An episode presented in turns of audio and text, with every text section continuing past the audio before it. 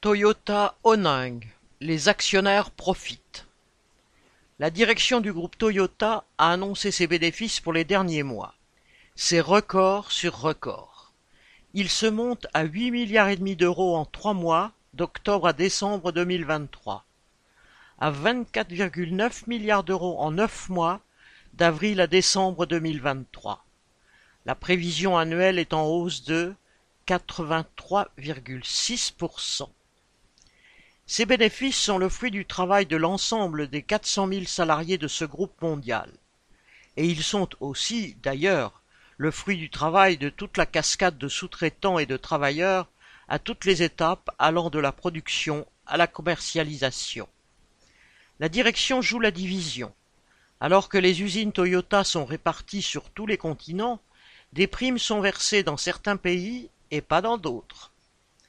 L'usine d'Oningue, dans le nord, près de Valenciennes, produit des Yaris.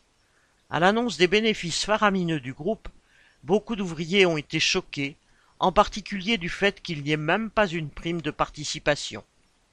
En ce moment, les autres groupes automobiles annoncent aussi leurs bénéfices, et parfois des primes de participation de quelques milliers d'euros.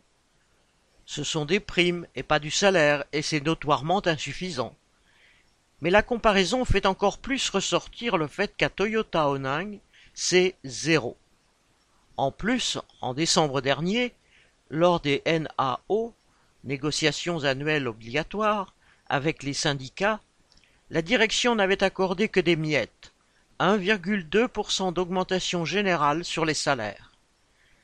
La pilule a d'autant plus de mal à passer que la direction justifie ne pas verser de primes de participation aux bénéfices par le fait que pour cette usine, elle ne déclare pas de bénéfices. Elle tourne jour et nuit. 1215 voitures sont produites chaque jour. Les heures supplémentaires sont quotidiennes sous le nom d'overtime. Il y a de nombreux samedis ou dimanches travaillés. Et l'usine serait déficitaire. C'est un mensonge éhonté. Et d'ailleurs beaucoup de travailleurs ont compris que Toyota utilise un artifice comptable depuis plus de vingt ans. Le groupe ne paie pas d'impôts en France, ni de primes de participation aux cinq mille ouvriers d'Oning. C'est une double économie qui se fait d'ailleurs avec la complicité de l'État. Celui-ci est parfaitement au courant de l'entourloupe. Il y a quelques années, l'administration fiscale avait négocié avec la direction de Toyota qu'elle déclare quelques bénéfices afin qu'elle paie quelques arriérés d'impôts et une prime de participation aux salariés. Et depuis, Toyota continue à procéder exactement de la même manière.